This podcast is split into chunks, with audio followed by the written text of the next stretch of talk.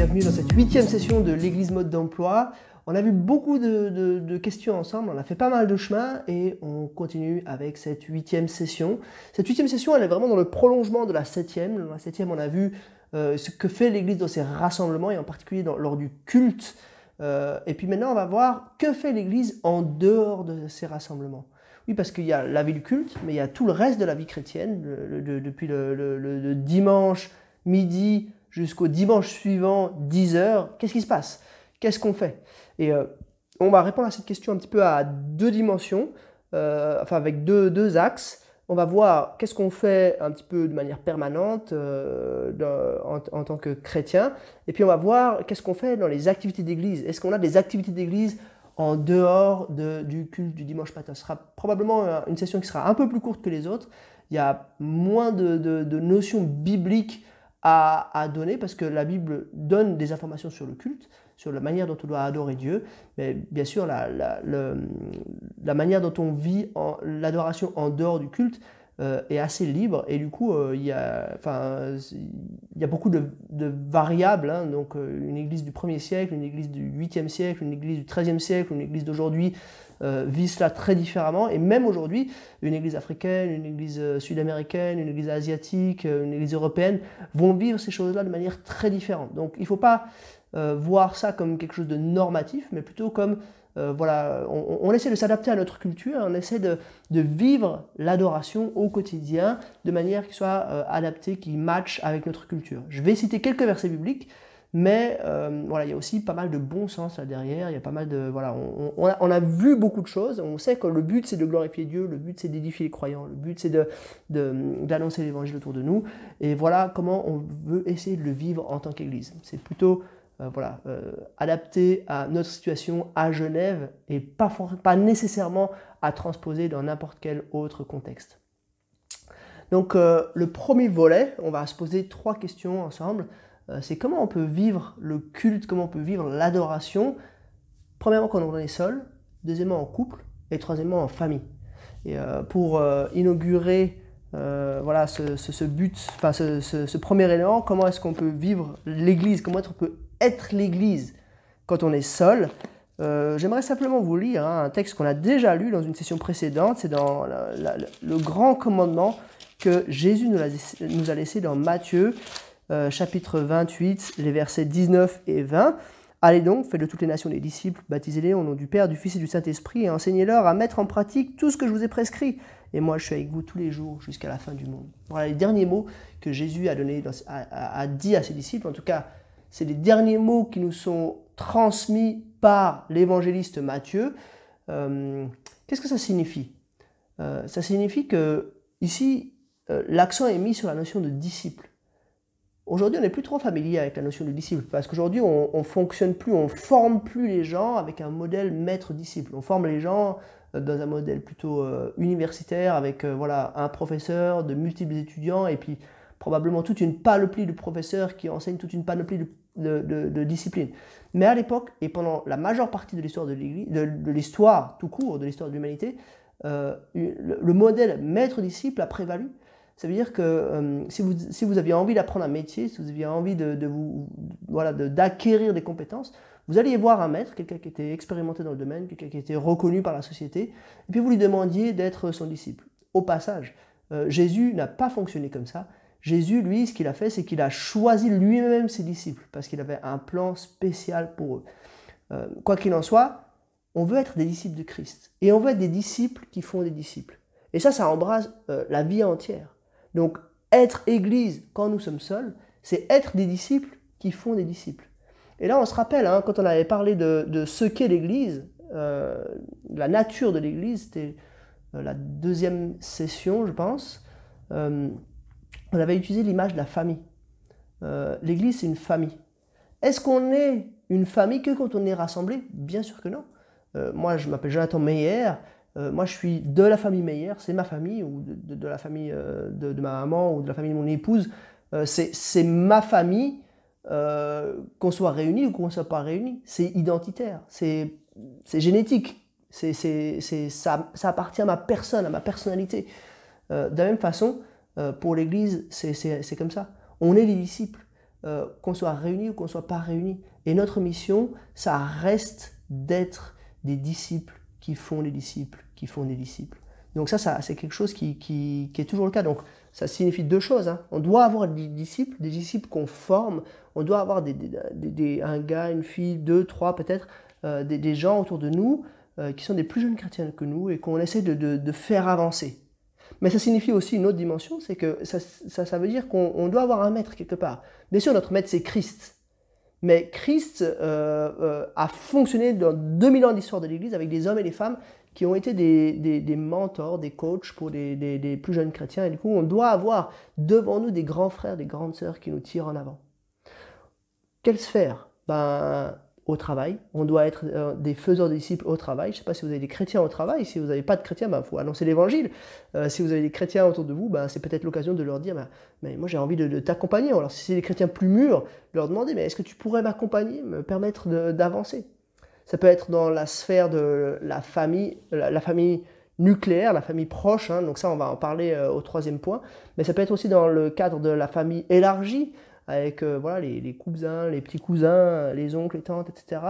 Euh, on peut vivre euh, ce, processus de faire les disciples qui font des disciples au niveau de la famille élargie. ça peut être avec nos voisins. on est, on est nécessairement des témoins auprès de nos voisins, surtout si vous habitez un peu proches les uns des autres, si vous êtes un immeuble ou comme ça. on a un témoignage fort, les gens nous voient et on, on, peut vraiment être des disciples qui font des disciples à ce niveau-là. ça peut être avec les amis, mais quoi qu'il en soit, euh, seul, on vit ces trois mêmes buts. Si on est l'Église quand on est seul, on vit ces trois mêmes buts. On veut glorifier Dieu, on veut édifier les croyants, donc on veut faire des disciples, faire grandir les disciples, et on veut répandre l'Évangile, donc faire de nouveaux disciples. Euh, ces trois euh, impératifs de l'Église, ils restent, que ce soit le dimanche matin ou que ce soit à d'autres moments de la semaine, on est l'Église quand on est seul. Ensuite, être l'Église quand on est en couple. Euh, et là, il y a un petit texte qui est intéressant, euh, qui nous donne euh, un peu des directives par rapport à ça. C'est dans Ephésiens, chapitre 5, les versets 22 à 33. il est dit ceci, je vais lire tout le, tout le passage. Hein. avant de le lire, ça commence par Femmes, soumettez-vous à vos, maris, à votre mari comme au Seigneur. Et on a souvent une mauvaise image de la soumission, parce que nous, on est dans un monde où la soumission s'est vue nécessairement de manière négative. Mais en fait, ce n'est pas le cas. Hein. Si on regarde juste avant le verset 21, il dit Soumettez-vous les uns aux autres dans la crainte de Dieu. Donc on doit se soumettre mutuellement. Et comment ça veut dire comment ça, Qu'est-ce que ça veut dire Comment ça s'articule concrètement? Pour les femmes, ça veut dire se soumettre à son mari. Pour les maris, ça veut dire se soumettre à. Euh, ça veut dire aimer votre femme comme Christ a aimé l'Église. Donc il n'y a pas une meilleure place ou une pire place. Euh, c'est merveilleux la manière dont Dieu veut que nous vivions en harmonie dans le couple. Femme, soumettez-vous à votre mari comme au Seigneur, car le mari est le chef de la femme, comme Christ est le chef de l'Église, qui est son corps et dont il est le sauveur. Mais tout comme l'Église se soumet à Christ, que la femme aussi se soumette en tout, que les femmes aussi se soumettent en tout à leur mari. Mari, aimez votre femme comme Christ a aimé l'Église, et s'est donné lui-même pour elle afin de la conduire à la sainteté après l'avoir purifiée et lavée par l'eau de la parole paraître devant, euh, pour faire paraître devant lui cette Église glorieuse, sans tache ni ride, rien de semblable, mais sainte et irréprochable. C'est ainsi que les maris doivent aimer leur femme comme leur propre corps. Celui qui aime sa femme s'aime lui-même. En effet, jamais personne n'a détesté son propre corps. Au contraire, il le nourrit en prend soin, comme le Seigneur le fait pour l'Église, parce que nous sommes les membres de son corps, formés de sa chair et de ses os. C'est pourquoi l'homme quittera son père et sa mère, s'attachera à sa femme, et les deux ne feront qu'un. Ce mystère est grand, et je dis cela par rapport à Christ et à l'Église. Du reste, que chacun de vous aime sa femme comme lui-même, et que la femme respecte son mari. Donc voilà un petit peu euh, le, genre de relation qu'on doit vivre dans le couple, et euh, comment on est Église dans le couple. On est, c'est, merveilleux. Ce passage, il nous montre qu'il y a un parallèle, il y a une similitude. C'est comme si la relation mari-femme, elle pointe, elle nous montre, elle symbolise la relation entre Christ et l'Église. Donc en fait, juste en étant un couple, en étant un couple harmonieux, euh, c'est pas toujours le cas malheureusement, mais si on est un couple harmonieux, euh, on, reflète, on montre au monde une image de la relation qu'il y a entre Christ et l'Église. Qu'est-ce qu'on est entre, entre un époux et une épouse? On est un frère et une sœur en Christ, mais on est un frère et une sœur en Christ, donc on, appartient, on a le même héritage en vue, on appartient au même peuple, on appartient à la même famille, on appartient au même corps, mais on peut dire qu'on est deux disciples les plus proches possibles. C'est notre, conjoint, c'est notre plus proche prochain, celui euh, avec lequel on va le plus avancer. Et si on doit vivre l'édification entre croyants, on doit le vivre à beaucoup encore plus forte raison entre mari et femme. C'est là que souvent on va s'édifier ensemble. C'est là que souvent on va grandir ensemble, on va progresser ensemble. Qu'est-ce que ça veut dire concrètement? Moi, j'ai un peu réfléchi à cette question et j'ai noté cinq points. Euh, cinq choses qu'on devrait, je crois, faire vivre euh, en tant que couple. Le premier, c'est qu'on devrait lire la Bible. Euh, alors, bon, si vous avez des enfants, peut-être vous prenez déjà le temps de lire la Bible avec vos enfants. Ça ne veut pas dire qu'il faut forcément lire la Bible avec vos enfants, plus lire la Bible avec votre conjoint. Euh, ça dépend un petit peu des phases et des étapes dans la vie. Mais en tout cas, on devrait lire la Bible en couple. Et on devrait avoir des, des, réflexions sur la Bible en couple. Deuxième point, euh, je crois qu'on devrait prier. On devrait prendre le temps de prier en couple. troisième point, comme dans le culte, hein, on devrait, je crois, chanter. chanter en, en couple. Euh, ou alors en famille hein, éventuellement. Euh, si, on a des enfants qui sont petits, nous on a des enfants qui sont petits, alors on, chante euh, ensemble. C'est un moyen voilà, de, de, faire sortir cette adoration qui on veut, on veut déclarer des choses sur Dieu et le chant est un bon moyen pour cela. Alors moi je vous donne un tuyau parce que nous on est vraiment nul en chant, on est vraiment nul en musique et du coup on a eu un petit voilà un petit une petite idée, c'est qu'on chante avant tous les repas et on a on a on s'est fait un planning de la semaine et chaque repas, on a un chant différent. Il existe pas mal de chants en fait qu'on chante avant de manger. Euh, voilà, si quelqu'un a envie de le recevoir, vous pouvez me, le demander par mail et puis je, vous l'enverrai sans problème. Euh, chaque, euh, chaque jour, on a un chant différent et ça permet d'adorer Dieu avec une, diversité, avec différents chants. Donc voilà, c'est un petit moyen. on chante faux, on chante mal et c'est terrible, mais en tout cas, on, on, prend ce temps pour, pour chanter ensemble. quatrième point, euh, c'est aussi s'édifier. S'édifier, ça veut dire se faire grandir mutuellement.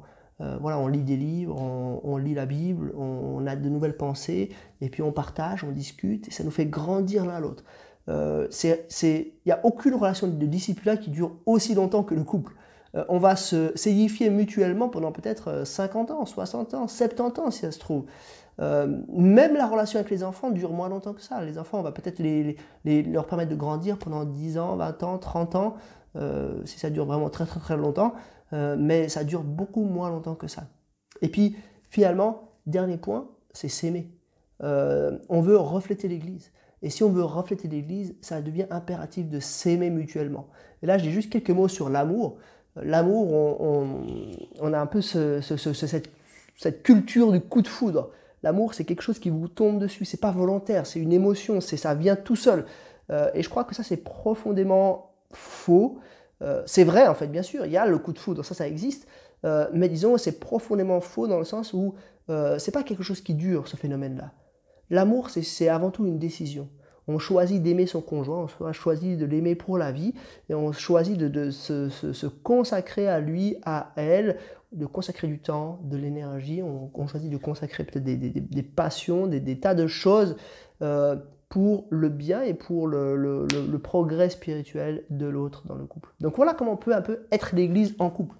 Maintenant, quelques notions sur le fait d'être l'église en famille. Et là, je vous lis juste la, suite, parce que Paul, il a, il a, écrit sur le couple, là, dans Ephésiens 5, puis dans le début d'Ephésiens 6, il écrit sur la famille. Enfants, obéissez à vos parents dans le Seigneur, car cela est juste. Honore ton père et ta mère, c'est le premier commandement accompagné d'une promesse, afin que tu sois heureux et que tu vives longtemps sur la terre. Quant à vous, père, n'irritez pas vos enfants, mais élevez-les en leur donnant une éducation et des, des avertissements qui viennent du Seigneur. Donc voilà un peu comment on doit fonctionner entre parents et enfants ou entre ah, père et enfant. Donc euh, c'est intéressant parce que les enfants ils doivent obéir aux deux parents, mais après le commandement il vient plutôt au père. Pourquoi? Parce que c'est euh, eux, les pères, qui entre guillemets portent la, dernière responsabilité, la responsabilité, euh, la, on pourrait dire la plus haute dans la famille, c'est eux qui ont ce rôle-là, normalement. Après il y a des familles qui fonctionnent pas, idéalement, euh, et, du coup, ça, peut être le cas, mais disons, idéalement, c'est comme ça que ça devrait fonctionner. Qu'est-ce que ça signifie, donc, euh, de, vivre ces choses-là avec nos enfants. Et là, j'aimerais vous dire que je parle en tant que père, en tant que père de jeunes enfants, et j'aimerais vous, vous, partager un petit peu comment moi je vis ces choses-là. J'ai noté six éléments ici. Premier élément, je crois que ça veut dire qu'il faut qu'on prenne le temps de lire la Bible quotidiennement avec nos enfants. C'est marqué, hein euh, euh, Élevez-les en leur donnant une éducation et des avertissements qui viennent du Seigneur. On a besoin de lire la Bible avec nos, enfants. C'est ça, une éducation et des, avertissements qui viennent du Seigneur. Ils ont besoin d'entendre la Bible, de la connaître. Euh, et là, ben, il n'y a, a, pas de miracle. Je veux dire, l'école, ils y vont tous les jours. Donc c'est pas en entendant la Bible une fois par semaine à l'école du dimanche que les enfants vont grandir de manière équilibrée. Ils vont avoir un immense bagage scolaire et un tout petit bagage biblique. Non, il faut qu'on lise la Bible avec eux tous les jours. Enfin, bon, je ne veux pas être euh, légaliste et dire si vous avez loupé un jour, euh, c'est gravissime. Non, non, c'est pas du tout de ça qu'il s'agit. Euh, nous, ça nous arrive de louper des fois. Mais il faut vraiment qu'on ait cette volonté que la, Bible fasse partie du quotidien, que les enfants, ils aient cette habitude de lire la Bible régulièrement, qui connaissent bien les histoires de l'Ancien Testament, du Nouveau Testament, qui ne connaissent pas juste quelques grands traits, mais qui connaissent bien un petit peu l'ensemble du message, l'ensemble du texte de la Bible, qui comprennent la logique biblique, euh, le plan de Dieu pour l'humanité.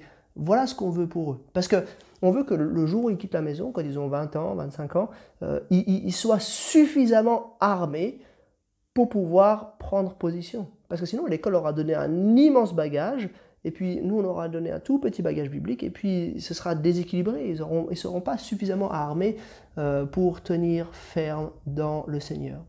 Alors, il ne s'agit pas de, dire, il y a des personnes qui font ça, il n'y a pas de recette miracle. Il y a des personnes qui ont enseigné la Bible régulièrement, correctement à leurs enfants. Et les enfants, malgré tout, euh, euh, peuvent faire des mauvais choix une fois arrivés à l'âge adulte. Donc, on n'est pas maître des choix de nos enfants. Ça, c'est clair et net. Ce qu'on veut, c'est leur donner tout ce qu'on peut pour qu'ils puissent faire les meilleurs choix possibles, ce qu'on estime être les meilleurs choix possibles pour leur vie. Euh, mais bien sûr, on ne peut pas choisir pour eux. On peut on peut pas non plus faire le travail de Dieu. C'est Dieu qui touche les cœurs, c'est lui qui fait un miracle. Et il le fait selon sa volonté, qui est souvent incompréhensible. Mais dans tous les cas, on, veut vraiment enseigner régulièrement nos enfants. Deuxième élément, on veut leur montrer la grâce. On veut leur montrer ce que c'est la grâce de Dieu. Euh, on veut leur montrer que, voilà, Jésus euh, nous accorde son pardon sur la base de rien. Euh, bien sûr, on doit se confier en lui, mais ce n'est pas quelque chose qu'on doit produire, quelque chose qu'on doit faire pour obtenir son pardon. Et je crois que ça c'est important qu'on on sache expliquer ça à nos enfants et, peut-être qu'on le montre aussi. Parfois, un enfant qui va faire une bêtise et qu'on lui dit, bah écoute, moi je te, fais grâce. Euh, normalement, tu mérites une punition, mais là, je te fais grâce, comme Dieu nous fait grâce. Il faut que les enfants, ils, captent cette logique de la grâce, euh, pour pas qu'ils entrent dans une logique légaliste, mais qu'ils entrent dans une logique euh, de grâce. Mais, mais en même temps, et ça c'est le troisième point, parfois il faut aussi montrer la loi il faut montrer qu'il y a des limites parce que euh, la, loi, un des buts de la loi, c'est de montrer, de révéler le péché. Euh, la loi, elle est là pour euh, mettre le péché comme en évidence, que ça, ça, crève les yeux. Quand on dit à quelqu'un qu'il est pécheur, on dit ben oui, au regard de la loi, on, est pécheur. Et du coup, on ne peut pas juste montrer toujours la grâce. Il faut que l'enfant comprenne aussi qu'il y a des règles, il y a, des choses qui déplaisent à Dieu, il y a des choses qui, sont bien, il y a des choses qui sont fondamentalement mal, il y a des choses qui plaisent à Dieu, il y a des choses qui déplaisent à Dieu. Sinon, euh, l'enfant va jamais comprendre pourquoi il a besoin de la grâce. Il n'a pas besoin de la grâce. en fait, tout ce qu'il fait euh, est conforme à la volonté de Dieu. Quatrième point, euh, il faut aimer ses enfants. c'est fondamental. Il y a une relation euh, forte, une relation vraie, une relation où on s'investit, où on rigole avec eux, où on entre dans leur jeu, où on, voilà, on, les a dans, nos tripes, on donnerait nos vies pour eux. Et euh, voilà un petit peu comment euh, les, les, relations avec les enfants devraient se vivre. Cinquièmement, on doit être reconnaissant pour eux. Ça, il y a plusieurs passages de la Bible qui le, qui le disent. Hein. Les enfants, c'est une bénédiction. c'est pas une malédiction si on n'en a pas. Euh, ça peut être dur, bien sûr, si on n'en a pas, mais c'est pas une malédiction si on n'en a pas. Mais par contre, quand on en a, c'est une bénédiction. On doit se réjouir de ça. Euh, et on peut vite tomber dans l'excès où on se dit ah, les enfants c'est dur, c'est pénible, on se réveille la nuit, euh, ils font des bêtises, etc. Mais non, on doit être reconnaissant pour nos enfants. Ça ne veut pas dire que c'est pas dur, ça peut être dur par moment et parfois on a, on a un peu le ras-le-bol, mais je crois qu'on doit veiller à être reconnaissant pour eux, on doit leur dire, on doit prier pour dire, avec eux, hein, on doit prier pour dire merci à Dieu pour nos enfants. Puis sixièmement, le dernier point, c'est qu'on ne doit pas s'irriter. Euh, quant à vous, père, n'irritez pas, euh, on ne doit pas irriter les enfants, pardon. Quant à vous, père, n'irritez pas vos enfants. Euh, ça veut dire qu'il faut qu'on réfléchisse à pourquoi on fait les choses.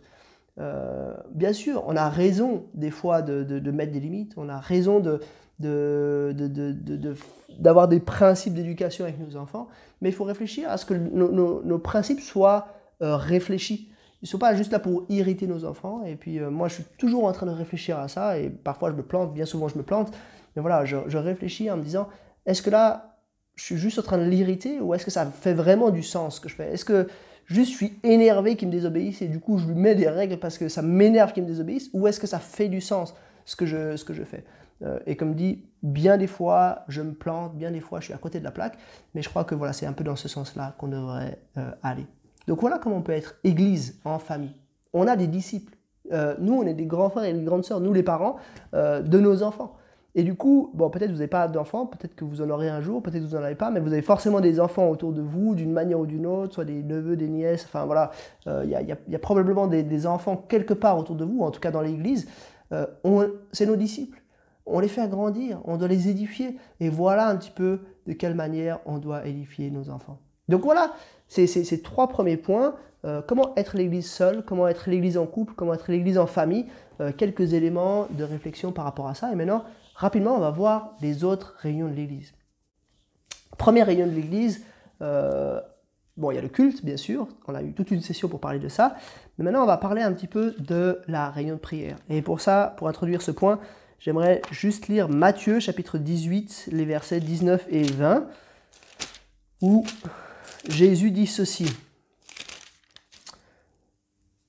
Je vous dis encore que si deux d'entre vous s'accordent sur la terre pour demander quoi que ce soit, cela leur sera accordé par mon Père céleste. En effet, là où deux ou trois sont rassemblés en mon nom, je suis au milieu d'eux. Christ est au milieu de nous quand on veut lui demander des choses. Alors, il faut que ce soit conforme à sa volonté, il faut qu'on soit euh, euh, réunis en son nom, donc il faut que ce soit conforme à sa volonté. Euh, il ne s'agit pas de, demander euh, un avion, un jet privé ou une Ferrari, mais il s'agit plutôt d'intercéder, de, demander des choses à Dieu selon sa volonté. En fait, on demande, ultimement, on ne demande pas ce qu'on veut, mais on demande ce que Dieu veut. On dit à Dieu, mais, mais fais ta volonté dans cette situation. On intercède pour le monde. Donc, de manière évidente, on veut que la, prière soit une part centrale dans la vie de tout chrétien. Et du coup, ça rend les réunions de prière euh, particulièrement attractive. On veut se réunir pour demander à Dieu des choses, pour lutter à genoux, pour que Dieu agisse dans notre région, dans nos vies, dans les problèmes des uns et des autres, dans le monde, euh, au niveau politique, au niveau de la mission, dans les peuples non atteints, euh, dans divers, projets d'église, etc. voilà, ça, doit être vraiment quelque chose d'important, quelque chose de central dans notre vie d'église. Et je crois euh, voilà, bien sûr, le culte est central. C'est l'adoration. On, veut être là pour euh, adorer Dieu. C'est la réunion la plus importante. Mais, euh, mais, mais pas nécessaire de mettre un ordre de priorité entre les réunions. Mais, mais la réunion de prière, c'est vraiment un moment fort. Et je pense que si on comprend ça, voilà, on devrait être aussi nombreux à la réunion de prière qu'à la réunion au culte du dimanche matin. Ça doit être un temps auquel on aspire on aime nos frères et sœurs et on aime Dieu. Et puisqu'on aime nos frères et sœurs et qu'on aime Dieu, on a envie de passer du temps dans la prière avec nos frères et sœurs et avec Dieu. Ensuite, euh, bah, dans notre église, ça fonctionne comme ça. Peut-être euh, dans d'autres églises, ça fonctionne autrement. Mais nous, on a des groupes de maisons. Et euh, j'aimerais dire quelques mots à ce sujet. Et pour entamer cela, j'aimerais lire avec vous Acte 2. Ah, je me suis trompé de référence là sur mes notes. mais c'est Acte 2, je pense que c'est le verset...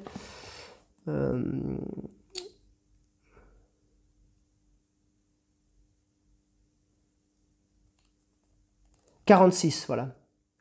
Chaque jour, avec persévérance, ils se retrouvaient d'un commun accord au temple, ils rompaient le pain dans les maisons et ils prenaient leur nourriture avec joie et simplicité de cœur. Il y a, alors, euh, il n'y a pas de commandement de faire des groupes de maison dans la Bible, hein, évidemment. Euh, mais il y a dans ce verset deux dimensions. Il y a des grandes réunions au temps, puis il y a des réunions dans les maisons où les gens rompent le pain dans les maisons. Et je crois que c'est un modèle, alors sans, en faire un modèle unique, hein, pas du tout, euh, mais c'est un modèle qui est intéressant. c'est un modèle qui est intéressant pour plusieurs raisons. Parce que le, culte est un lieu où il y a beaucoup de monde, où on est souvent un peu trop nombreux pour avoir des relations personnelles les uns avec les autres. Et on ne veut pas d'une église spectacle. On ne veut pas juste que des gens viennent, qu'ils écoutent le culte, qu'ils apprécient le culte, qui, qui voilà, peut-être qu'ils font une petite prière et puis qu'ils donnent de l'argent et puis qu'ils repartent chez eux. On veut d'une église qui vit, une église famille.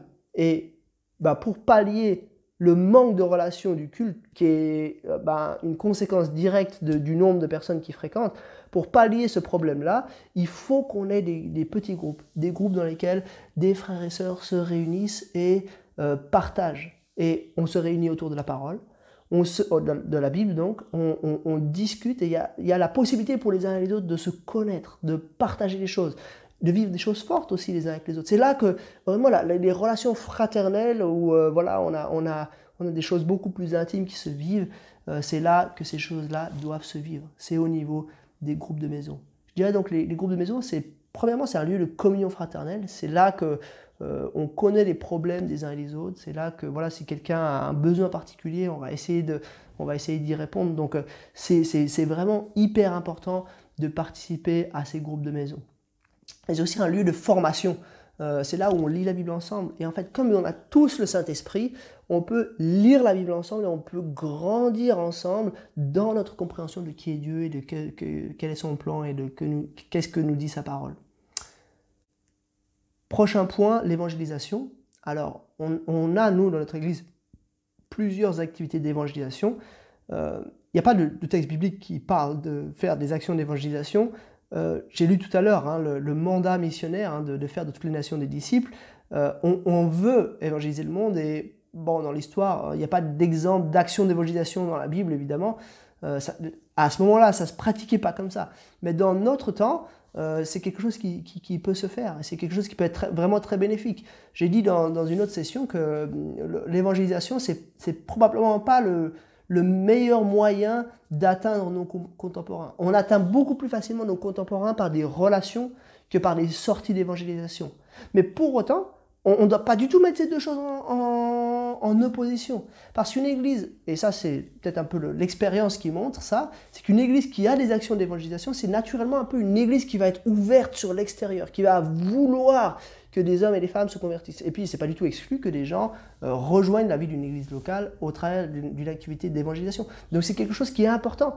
C'est un peu comme un camp d'entraînement si on prend l'habitude de parler de l'évangile, si on prend cette logique-là, euh, qu'on a affaire à des personnes dans la rue avec lesquelles on va discuter, avec lesquelles on va argumenter, avec lesquelles on va défendre la foi, et peut-être que certaines vont être touchées, si on prend l'habitude de le faire dans le cadre d'activités d'évangélisation, ça va être beaucoup plus facile après avec nos collègues, avec nos familles élargies, avec nos, voisins, nos amis, de partager ce message de l'évangile. Donc il faut le voir comme un camp d'entraînement. Euh, pour euh, ensuite être plus performants dans nos groupes, dans nos réseaux respectifs. Une autre chose classique, c'est les groupes de jeunes. Et c'est vrai que les groupes de jeunes, là aussi, c'est quelque chose qui est important. C'est pas nécessaire. Il n'y a, pas, a aucun exemple biblique du groupe de jeunes. Euh, c'est pas quelque chose qui se faisait à l'époque, mais c'est quelque chose qu'on fait aujourd'hui. Et c'est une bonne chose. Moi, j'ai noté trois raisons. parce que les jeunes, ils ont des besoins spéciaux. Euh, ils sont dans une phase de la vie, ils sont aux études, ils sont à l'école, ils ne sont pas encore mariés, ils n'ont pas encore d'enfants, ils n'ont pas encore de grosses responsabilités, ils se posent un petit peu plein de questions sur la vie, voilà, y a, ça, ça, bouillonne dans leur tête, et du coup, ces besoins spéciaux, ils, alors c'est pas c'est pas nécessaire de créer un groupe de, de jeunes, mais c'est très bénéfique d'avoir un lieu spécifique où on les réunit, où ils peuvent avoir des échanges les uns avec les autres et où on peut répondre un petit peu à ces besoins spéciaux. La deuxième raison, c'est que c'est une époque de la vie très identitaire. Euh, on aime se retrouver avec des jeunes, alors qu'après, quand on est adulte, on, a beaucoup plus de facilité à se retrouver avec des gens d'autre âge, avec des gens qui ont d'autres intérêts. Mais c'est vrai que euh, à, l'adolescence, on aime se retrouver avec d'autres jeunes. Et il y a, y, a, y a un aspect négatif, parce que des fois, euh, voilà, peut-être on, apprécierait que les jeunes soient, ils, arrivent à être un peu plus dans l'interaction avec tous les âges, mais il y a un aspect positif, c'est qu'il y a une vraie force là derrière. Il y a une vraie force, et si, et si les jeunes sont emballés, on le voit beaucoup dans les camps, hein, euh, si les jeunes sont emballés, ils ont envie de servir Christ, ils ont envie d'avancer ensemble avec Christ, c'est une force un peu euh, vraiment irrésistible euh, un élan qui peuvent, peuvent se donner eux-mêmes et qui peut durer toute leur vie. Et puis, troisièmement, euh, il y a un aspect communautaire. Euh, comme j'ai dit, hein, les jeunes, ils aiment se retrouver les uns avec les autres. Et du coup, c'est pas juste identitaire, c'est aussi communautaire. Ils ont besoin de développer des bonnes relations. Ils ont toute la semaine des relations avec des, des personnes, tout type de personnes dans leur, dans leur école ou dans leur, euh, euh, apprentissage, etc. Mais ils ont besoin de développer des relations avec des chrétiens, avec d'autres chrétiens, avec lesquels ils vont partager, euh, avec lesquels ils vont grandir ensemble. Et ça, c'est quelque chose de précieux. Ensuite, on a, où on a eu des groupes d'hommes et des groupes de femmes, il y a une place pour ça aussi.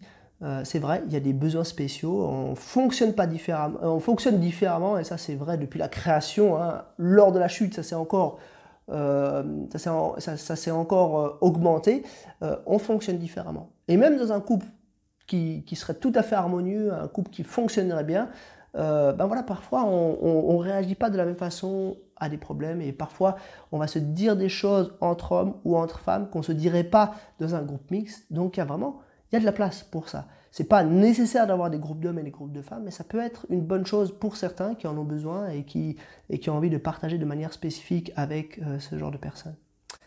Et puis, dernier point, j'aimerais parler un tout petit peu de ce qu'on appelle parfois des activités para-ecclésiales. Ça veut dire des activités euh, qui ne sont pas d'église, mais qui sont euh, à but, enfin, qui, ont un peu les mêmes buts que l'église, de glorifier Dieu, d'édifier les croyants et d'annoncer l'évangile, soit ces trois buts-là, soit deux, un ou deux de ces buts-là, euh, des activités qui ont des buts qui ressemblent à l'Église mais qui ne sont pas l'Église.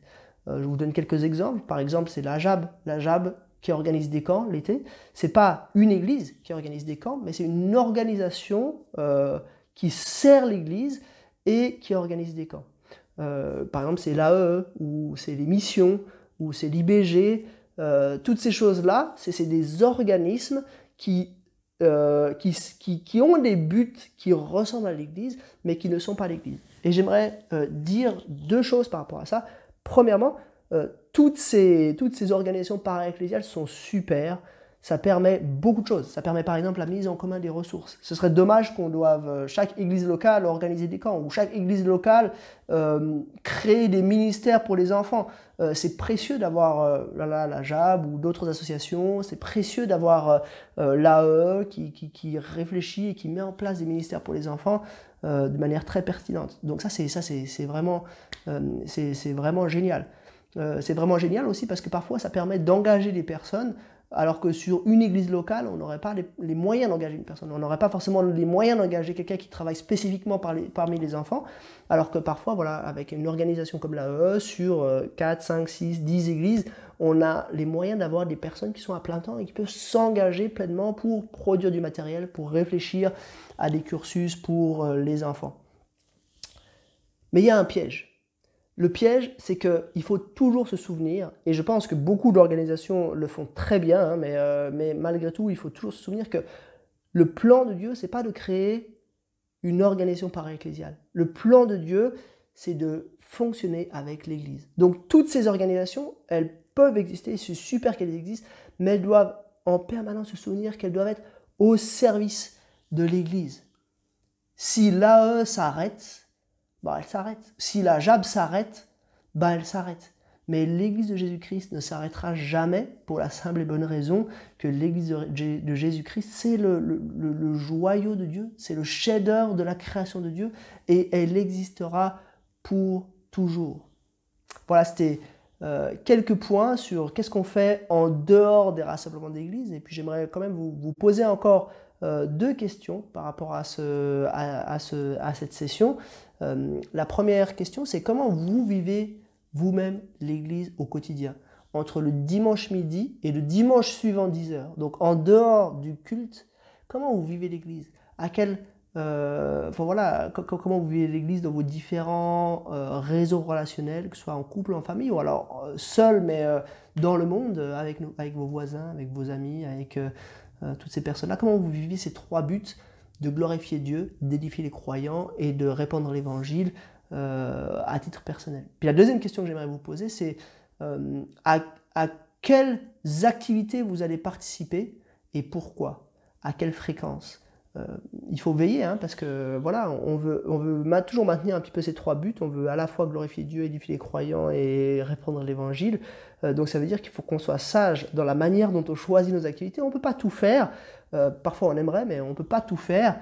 et il faut qu'on réfléchisse bien à pourquoi on veut s'engager dans telle ou dans telle activité. Il n'y a pas de bonne ou de mauvaise réponse à ce sujet. il faut qu'on participe au culte, c'est vraiment l'activité centrale. Euh, je pense que la réunion de prière est aussi importante, mais même ça, euh, c'est pas c'est pas aussi nécessaire. Euh, et, après, on peut, voilà, on peut, on peut un peu se dire, voilà, moi, j'aimerais vraiment m'investir à fond dans telle ou dans telle activité, et, et voilà, et réfléchir aux raisons de le faire. Peut-être que vous n'avez jamais vraiment réfléchi à ça, peut-être que vous avez juste suivi le mouvement, et ben voilà, maintenant c'est peut-être l'occasion de, de, vous arrêter, de vous dire, ok, euh, je vais faire ça pour telle raison, et je ne vais pas faire ça pour telle raison, et peut-être que c'est l'occasion d'arrêter une activité ou de vous lancer dans une nouvelle activité. Voilà, deux questions pour prolonger la réflexion, et je vous dis à bientôt pour une nouvelle session.